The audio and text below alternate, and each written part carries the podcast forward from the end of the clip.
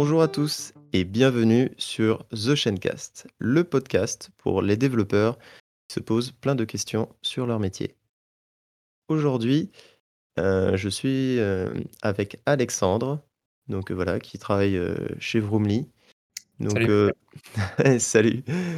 On s'est rencontrés bah, un peu professionnellement. Voilà, j'ai pu aller chez eux pour présenter bah, des, des techniques logicielles. On en parlera peut-être après. Et en fait, bah, ça s'est plutôt bien passé et on a décidé de faire une petite interview ensemble pour partager nos expériences.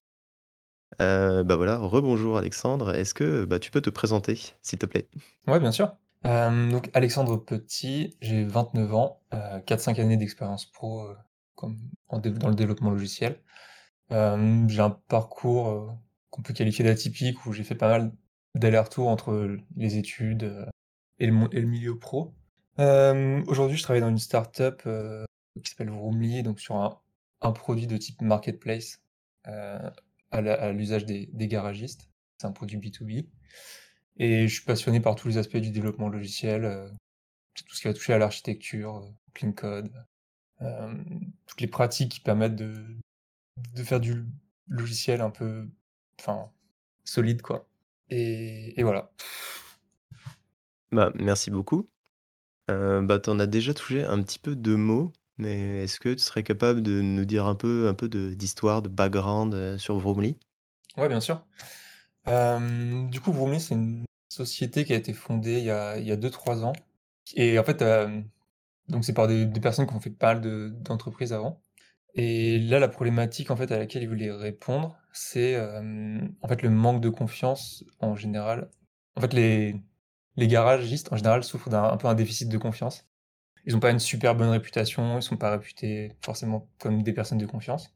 Et donc l'idée c'était de, répondre à ça, en fait, en mettant en place une plateforme de, de réservation euh, en ligne, avec un système d'avis euh, et de certification des garages. Donc justement pour rétablir la confiance. Euh, donc ça c'était un des premiers axes. Le deuxième c'était aussi apporter de la transparence. Donc la plateforme propose de faire des devis en ligne.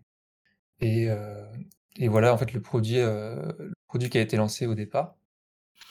Et ça a bien marché. La, la société s'est agrandie et là depuis un an, il y a un deuxième produit, euh, qui est sorti, qui est du coup une marketplace, B2B, euh, donc toujours à l'adresse des garagistes.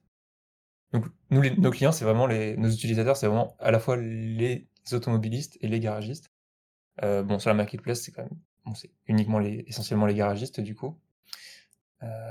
et du coup, c'est le produit sur lequel je travaille. Merci beaucoup, c'était très clair. Ouais. ah oui, donc 2-3 ans, donc c'est assez jeune, donc je pense que les la tech bouge, bouge encore beaucoup. Et du coup, là, là c'est là qu'on peut rentrer un peu dans, nos sujets un peu communs. Bah, on va parler en effet tech, un peu craft, un peu clean code. Je vais, donner un peu de background.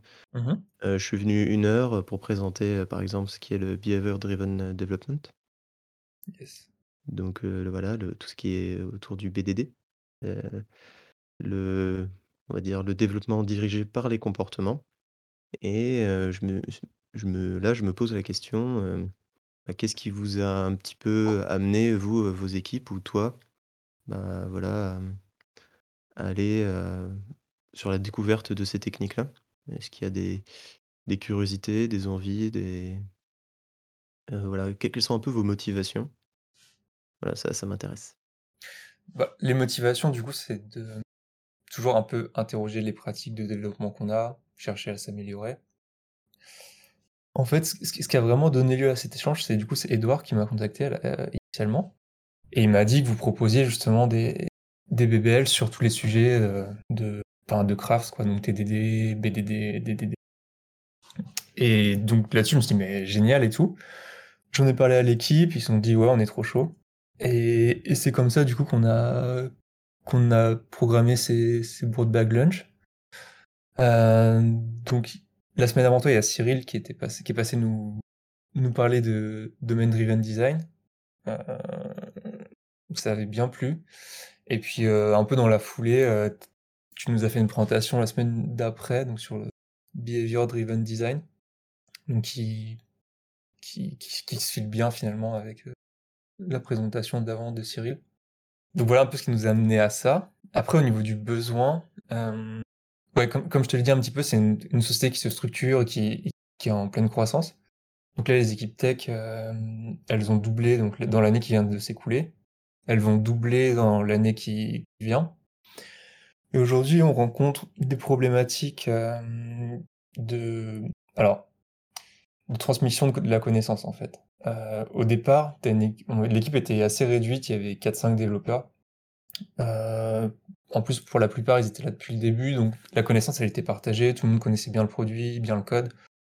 Il y avait pas de souci. Là que les équipes grandissent, il y a beaucoup de nouvelles personnes qui arrivent, beaucoup de onboarding et donc pour prendre en main le produit, heu, le produit, le code, c'est pas évident.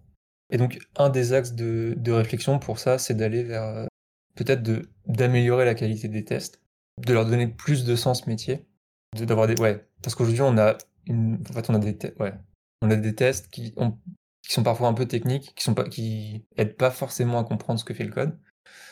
Et c'est une des promesses du coup du behavior driven development.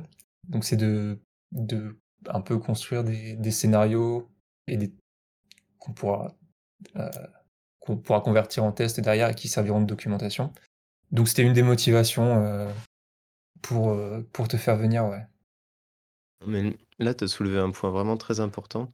Mmh mh. Heu, en effet, donc c'est vrai que c'est tentant parfois de, bah, d'aller vite, de coder quelque chose, bah, voilà, moi je l'ai dans ma tête, je comprends, je suis capable de le débugger et heu, voilà, j'ai répondu aux besoins, j'ai apporté de la valeur au client. Mais heu, s'il y a que toi qui le comprends ou que la machine, bah, mmh, sur un moyen terme, long terme, ça ça va coincer. Ouais, ouais, ouais, bah, ouais. Donc heu, tu as tout dit, hein, donc heu, les les tests, heu, leur donner plus de sens parce que, hem, heu, le code aussi, plus de plus une meilleure intention, heu, c'est un très, très bon point de départ pour, heu, bah, commencer à à rétablir et mettre en place des techniques un peu un peu craft, quoi. Mmh, mmh mh. Hem, trop bien. Je me dis que tu avais, peut-être des questions, parce que tu as globalement répondu aux miennes. OK. Donc tu as peut-être aussi des questions pour moi ou si tu veux rebondir sur des sujets qu'on qu'on vient de de parler, heu, Ouais, là, carrément. tu as tu as tu as le champ libre, là. Ah j'ai bien des questions pour toi. Notamment, en fait, quand on a bah, quand tu quand es passé notre présentation du coup, heu, je crois que tu tu nous tu nous avais dit que tu étais un peu donc toi, tu t'étais un peu spécialisé sur tout ce qui était code legacy Mmh mh. et je me souviens, en fait, ça me fait tilt parce que je me souviens quand j'ai découvert le craft, je me suis dit: «Waouh, c'est incroyable ces techniques-là et tout» et en fait, j'avais envie de me le l'envie que j'avais sur le moment, c'était d'aller sur un projet legacy et de, genre, heu, le remettre, heu, d'équerre quoi, un peu. Bon, en fait, je pense que je me rendais pas compte de du travail que ça pouvait être et puis de la complexité de la tâche et je me dis finalement, qu'est-ce qui t'a amené là? En fait, qu'est-ce qui t'a donné envie de faire ça? Où est-ce que tu as appris à à le faire? Hem, où tu as trouvé les les techniques en fait, heu? Enfin, comment tu en es arrivé à faire ça quoi, finalement? Heu, très bien. Bah, mmh, en effet, bah, je vais parler un peu de moi. Ouais, Heu, moi, j'ai découvert le craft il y a trois quatre ans en rentrant, OK, bah, chez chez Arola. Je sais pas ce que c'était avant d'accord. et hem, rapidement, hem J'ai en effet, heu, vu ce terme, heu, legacy, heu, dette technique, heu, restauration logicielle, hem Mmh et heu, bah, en fait, ça m'a beaucoup intéressé parce que, heu, j'ai tout de suite fait lien avec plein d'anciens projets, heu, en effet, qui étaient un peu des des sacs de nœuds ou très complexes, heu, très obscurs, heu et que, bah, on avait du mal, hem, enfin, notre quotidien était assez difficile sur ces bases de code et je me suis dit: «Ah, il existe des stratégies, des techniques pour un peu, heu, renverser la tendance De ne plus subir, heu, bah, voilà, sur un moyen terme, long terme, heu heu, ce quotidien-là, quoi. Donc je me dis: «OK, donc maintenant j'ai identifié, heu, ce que c'est un projet legacy». Je mh. par expérience, je sais et je me suis dit: «Bah, voilà, j'ai le désir de pouvoir travailler dans n'importe quel environnement, qu'il soit legacy ou non». Donc c'était une stratégie, heu, carrément même, heu, liée à mon employabilité. Je me suis Mmh dit, heu: Ouais. «Bah, voilà, je sais pas où je vais travailler demain, potentiellement, si je trouve un un projet ou une équipe avec qui j'ai envie de travailler, Ouais. bah, que le projet soit en legacy ou non, ben, je pourrais avoir un impact. Je pourrais vraiment aider, bah, aider aider l'équipe, quoi. Donc pour moi, c'était un enjeu, heu, bah, un enjeu d'employabilité, d'apprendre, à relever les défis d'un code legacy. Ouais, ouais, Donc ouais. ça m'a ça m'a motivé, en fait. Ça m'a motivé à lire des livres, donc Working with Legacy Code, Ouais. lire plein de tickets de blog, heu, expérimenter, bah, sur des petits exercices. Heu, Mmh mh. donc heu, là, on peut parler de de kata. Donc il y a des katas de refactoring, heu, qui sont très intéressants et en fait, j'ai eu une chance, c'est que la la communauté, heu, Darola m'a beaucoup soutenu, heu, sur, hem et aidé, bah, Mmh. sur, heu, ma ma ma recherche et mes expérimentations. C'est-à-dire qu'il y en a déjà des, des consultants qui étaient très bons, heu, dans tout ce qui était, bah, reprise de code legacy Mouais. et heu, bah, en discutant avec eux, en ayant des échanges avec eux et bah, j'ai pu, hem, petit à petit, heu, assimiler, bah, les les techniques, le mindset qui me permettaient un peu de, de répondre à ces enjeux-là. Et du coup, dans la foulée, qu'est-ce qui s'est arrivé? C'est que j'ai essayé de transmettre ce que j'ai appris. Donc j'ai fait quelques meet-up, par exemple pour le magazine Programmer, Mmh mh. autour de, bah, du du challenge du legacy code. Mouais. Heu, bah, tiens, je mettrai le lien dans la description, hein, c'est c'est en ligne, hein. Et heu et pareil, heu, en, en mission, heu heu, bah, voilà, je passe un peu de temps pour, heu, aider, heu, sur tout ce qui est, heu, rénovation, restructuration du code. Et donc bah, parfois je me plante et du coup, Ouais. là, j'apprends et parfois je réussis, bah, du coup, heu, c'est bien, ça ça me satisfait. Donc il y a il y a pas vraiment d'échec, hein. C'est c'est soit on apprend, soit on réussit. Mais hem, parfois, oui, c'est il faut Bah, je veux dire ça le le plus le le le plus dur, c'est de c'est d'arriver à garder une, heu, un cap, quoi. Parce que Ouais, ouais. le le legacy, ça peut faire peur. Il Mmh faut mh. surtout pas se dire que, hem, on est tout seul. C'est sûr OK, que si tu ouais. dis: «C'est toi tout seul contre le système entier, heu, qui est un sac de nœuds», c'est tu es très mal parti. Heu, non, le le but, c'est de vraiment, heu, attaquer le legacy en équipe et voilà, on arrête, heu, comment j'aime bien dire: «On arrête de nourrir le monstre» Mmh mh. et et à côté, on recrée, bah, voilà, une, heu, quelque chose de plus sain. OK. Ah, ça me fait j'ai j'ai plein de questions, du coup. Ouais, bah, vas-y. Parce que du coup, quand tu vas en mission, donc tu arrives seul a priori? Mmh mh. Sur la mission, s'il y a du legacy, donc j'imagine que c'est que l'équipe est pas forcément sensible à à tout un tas de prat enfin, heu, pratiques de de test, de clean code, enfin, il y a des il y a peut-être des, des lacunes là-dessus. J'imagine que tu arrives plutôt une une post une post enfin, une posture de lead et tu reposes un cadre, heu, tu redéfinis le cadre, en fait, de travail? Est-ce que c'est comme ça que tu tu travailles? Heu, oui, il y a il y a toujours plusieurs leviers. Mmh. Heu, je pourrais, heu, tout heu, voilà, heu, par exemple, je pourrais, heu, tout seul dans mon coin, restructurer le code. Mmh mh. Mais heu, si je pars et que, bah, l'équipe, elle a pas changé, heu, sa façon son sa sa façon de faire, il y a de grandes Ouais. chances que le la dette technique et le sac de nœuds reviennent. Donc en effet, il y a toute une partie de transmission. Donc là, je, bah, je fais beaucoup de pair programming, par exemple. Yes. Donc heu, à travers le pair programming, heu, je pou on va pouvoir, en fait, échanger, bah, nos nos principes. Donc les principes les différents principes de code, hein, qui définissent, bah, voilà, ce qu'est un design, robuste qui est plus legacy. Parce que pour moi, un design enfin, un code legacy, c'est vrai que j'aurais pu essayer de le définir au début c'est un code, en fait, un peu oublié et qui n'est pas testé. Ouais. Donc généralement, c'est un if quelque part dans la base de code, tout le monde l'a oublié et il y a pas de tests qui vont t'avertir si ce comportement, n'est plus présent ou a été modifié. Et ça, quand tu l'accumules, tu l'accumules, tu l'accumules, bah, mmh, ça fait beaucoup de if à avoir en tête et le jour où tu les oublies, bah, voilà, ça devient un héritage, donc tu sais pas qu'il existe, mais tu en hérites.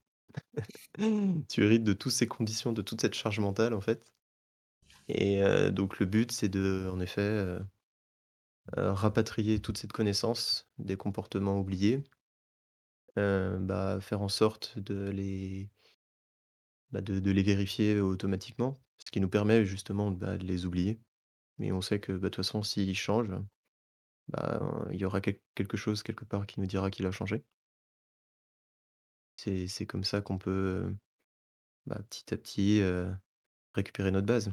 Mais bon, c'est tout un art de heu, de devoir restructurer le code pour, heu, le rendre testable, heu, isoler ses comportements qui sont souvent, bah, dupliqués.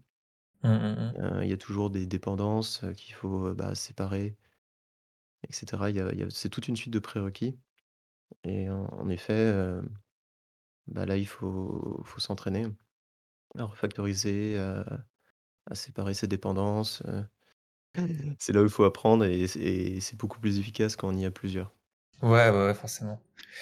Et du coup, toi, tu dirais que, hem, c'est quoi les prérequis un peu techniques, heu, à ça? Est-ce que tu est-ce que tu maîtrisais le le TDD avant de de t'attaquer un peu au au sujet du legacy? Est-ce que tu avais déjà des Hem, j'ai pas vraiment appris le TDD avant refactoring parce que restructurer un code, je pense qu'on l'a tous fait depuis tout le temps, en fait.